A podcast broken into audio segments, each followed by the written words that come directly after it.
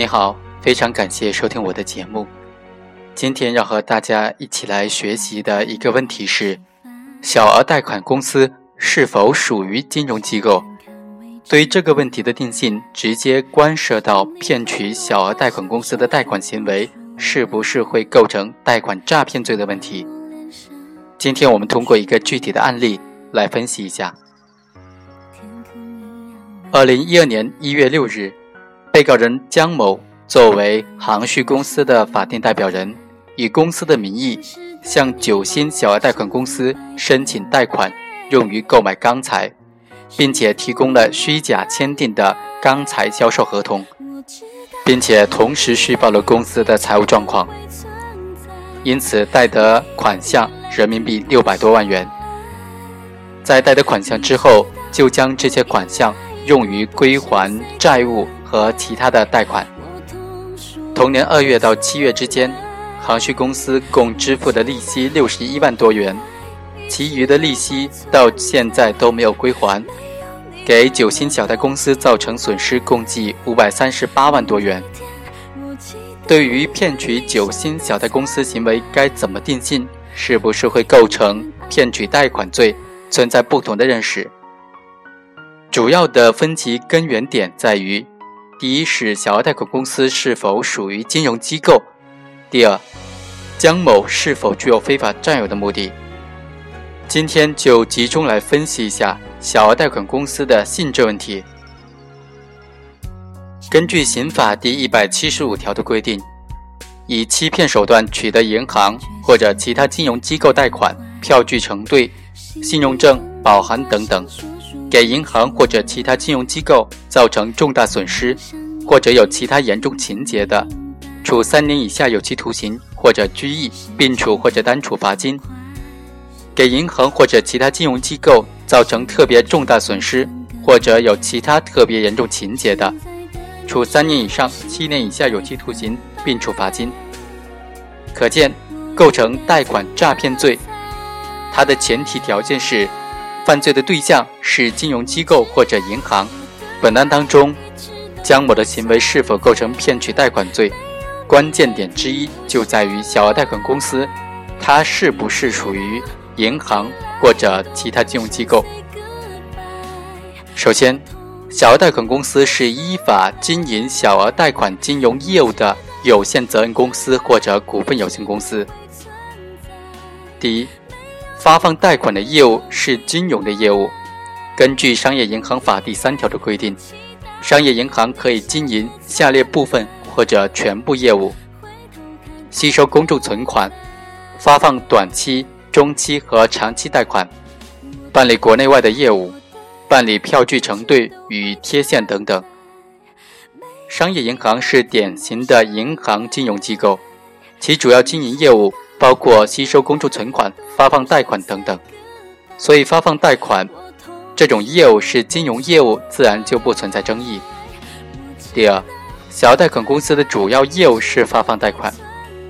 根据中国银行业监督管理委员会、中国人民银行联合下发的《关于小额贷款公司试点的指导意见》，其中就规定，小额贷款公司是由自然人、企业法人。和其他社会组织投资设立、不吸收公众存款、经营小额贷款业务的有限责任公司或者股份有限公司。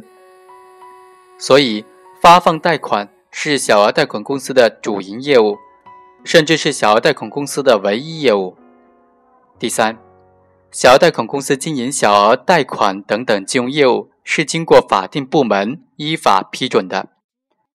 根据《商业银行法》第三条的规定。商业银行从事吸收公众存款、发放贷款等等业务的经营范围，由商业银行章程规定，报国务院银行业监督管理机构批准。商业银行经营结汇、受贿业务，由中国人民银行批准。所以，经营发放贷款等等金融业务的批准机构是国务院银行业监督管理机构和中国人民银行。小额贷款公司经营发放贷款的金融业务，是经国务院银行业监督管理机构，即中国银监会和中国人民银行这两个部门依法批准的。所以小额贷款公司经营发放小额贷款的金融业务是经过法定部门依法批准的。第四，小额贷款公司有限责任公司或者是股份有限公司的性质，不影响其金融机构的性质。根据商业银行法的规定，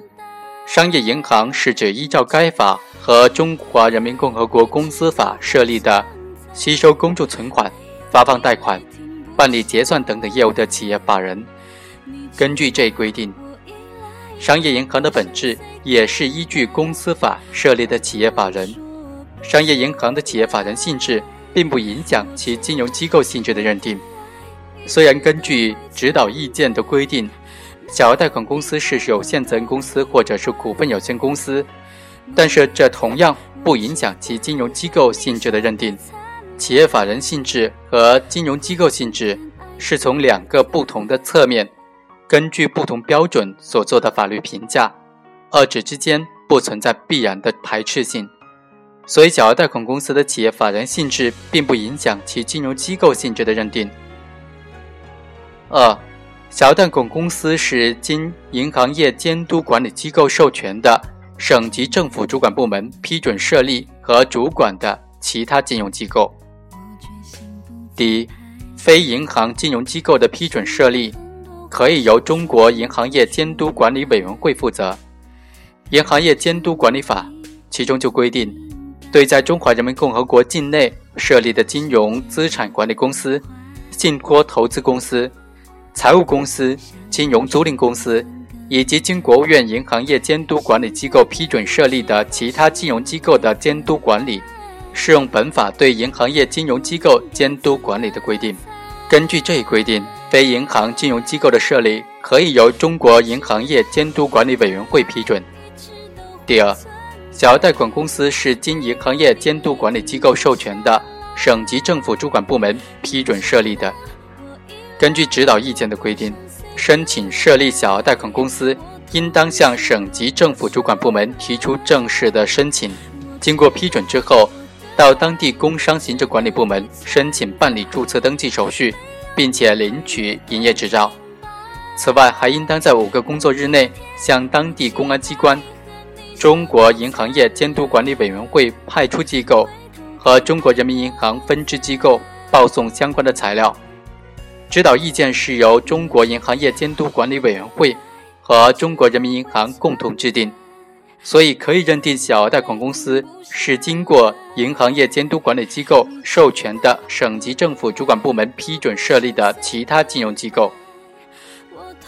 第三，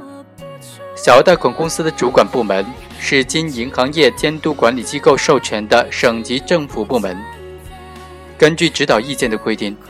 凡是省级政府能够明确一个主管部门负责对小额贷款公司的监督管理，并且愿意承担小额贷款公司风险处置的，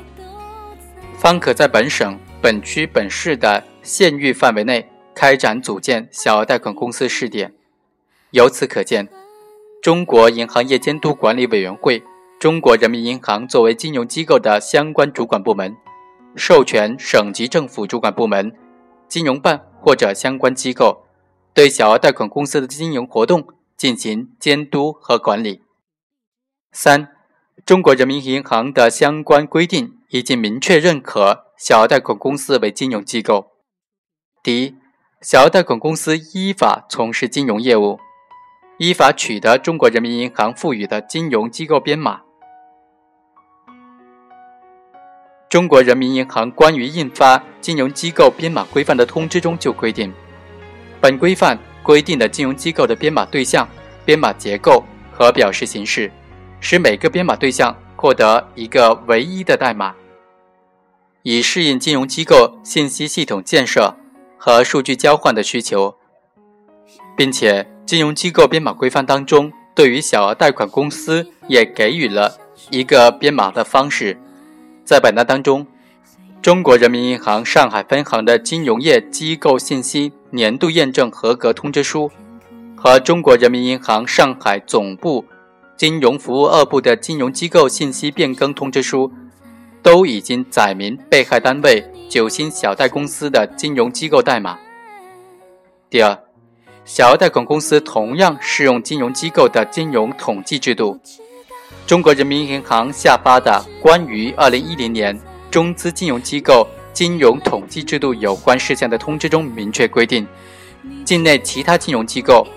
除上述机构之外的其他金融机构，包括小额贷款公司等等金融机构。同时，该通知当中还明确要求小额贷款公司适用金融机构的金融统计制度。四，是否取得金融许可证，并不影响小额贷款公司金融机构性质的认定。第一，辩护人所提的金融机构管理规定现在已经废止。金融机构管理规定确实在二零一零年十月份的时候已经被废止，所以。该金融机构管理规定的相关内容不能够再作为认定金融机构的依据。第二，金融许可证制度不适用于小额贷款公司。金融许可管理办法是中国银行业监督管理委员会于二零零七年修订发布的，指导意见是中国银行业监督管理委员会中国人民银行于二零零八年发布的。该两项规定的发布。均包括中国银行业监督管理委员会。根据新法优于旧法的原则，小额贷款公司可以作为创新金融的试点。指导意见当中没有规定金融许可证制度适用于小额贷款公司，所以不能够以小额贷款公司没有取得金融许可证而否认小额贷款公司的金融机构性质。第三，如果金融许可证制度，适用于小额贷款公司，那么小额贷款公司未取得金融机构许可证就不能够经营贷款等等金融业务，否则应当受到中国银行业监督管理委员会的处罚。而事实上，中国银行业监督管理委员会在指导意见当中已经明确允许小贷款公司经营上述的小贷款业务。因此，小额贷款公司是依法设立的经营小额贷款金融业务的其他非银行金融机构。在本案当中，根据《金融业机构信息年度验证合格通知书》《金融机构信息变更书》《上海市金融服务办公室批复》等等证据，足以证实九鑫小额贷款公司是依法设立的从事贷款金融业务的其他金融机构，符合。贷款诈骗罪的犯罪对象特征。另外，本案的另外一个问题是，对不足以证实行为人具有非法占有目的的骗取小额贷款公司贷款的行为构成犯罪的，应当以骗取贷款罪论处。第一，骗取贷款罪、贷款诈骗罪和合同诈骗罪之间是怎么区分的呢？在实践当中，骗取贷款罪和贷款诈骗罪客观上都存在骗取贷款的行为，有时贷款诈骗的行为又被认定为合同诈骗罪。在认定骗取贷款罪时，应当首先对骗取贷款罪、贷款诈骗罪和合同诈骗罪的区别加以区分。一方面，骗取贷款罪和贷款诈骗罪、合同诈骗罪的主要区别在于行为人是否具有非法占有的目的。骗取贷款罪主观上要求行为人不具有非法占有的目的，而贷款诈骗罪和合同诈骗罪主观上都要求行为人具有非法占有的目的。对于骗取小额贷款公司贷款的行为，只有行为人明确不具有非法占有目的，或者证据不足以证实行为人具有非法占有的目的的时候，才可以依照骗取贷款罪定罪处罚，否则就应当以贷款诈骗罪或者合同诈骗罪论处。另外一方面，贷款诈骗罪和合同诈骗罪的主体是不同的。贷款诈骗罪的主体只能够是自然人，而合同诈骗罪的主体可以是自然人，也可以是单位。最高人民法院印发的《全国法院审理金融犯罪案件工作座谈会纪要》其中就规定，单位不能够构成贷款诈骗罪。根据刑法第三十条和第一百九十三条的规定。单位不构成贷款诈骗罪，对于单位实施的贷款诈骗行为，不能够以贷款诈骗罪定罪处罚，也不能够以贷款诈骗罪追究直接负责的主管人员和其他直接责任人员的刑事责任。但是在司法实践当中，对于单位十分明显的以非法占有为目的，在签订和履行借款合同的过程当中，诈骗的银行或者其他金融机构贷款的，那么就符合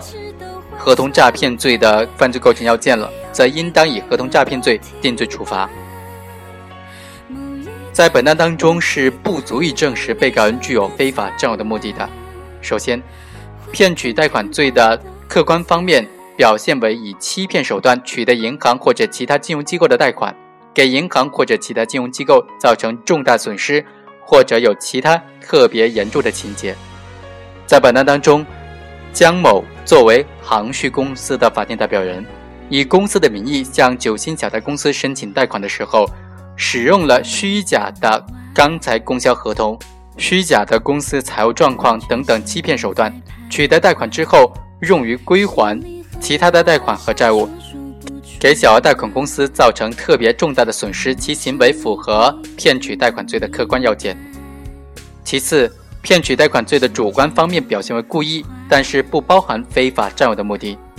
江某多次供述都已经证实，航旭公司。所提供的虚假的钢材购销合同不真实，申请贷款的财务报表和公司的税务申报的申报表也是相差很大的，其骗取贷款的主观故意明显，但是因为本案缺乏证实他具有非法占有目的的证据和材料，一方面，本案现有证据不足以证实江某和航旭公司在骗取贷款时已经资不抵债。或者缺乏偿还贷款的能力。另外一方面，本案现有的证据不足以排除江某及航旭公司未将贷款用于约定用途是出于市场行情的原因。江某就提出，因为钢材贸易市场行情，为了避免亏损，才将贷款用于归还之前的欠款的辩解。本案现有的证据不包括贷款合同履行时的钢材市场行情相关资料，尚不足以排除江某所提出的市场风险的理由。综上，我们认为本案的现有证据不足以证明江某和航旭公司在骗取贷款的时候就具有非法占有的目的，不能够认定他们构成贷款诈骗罪或者合同诈骗罪。从有利于被告的原则，应当依法认定江某和航旭公司的行为构成骗取贷款罪。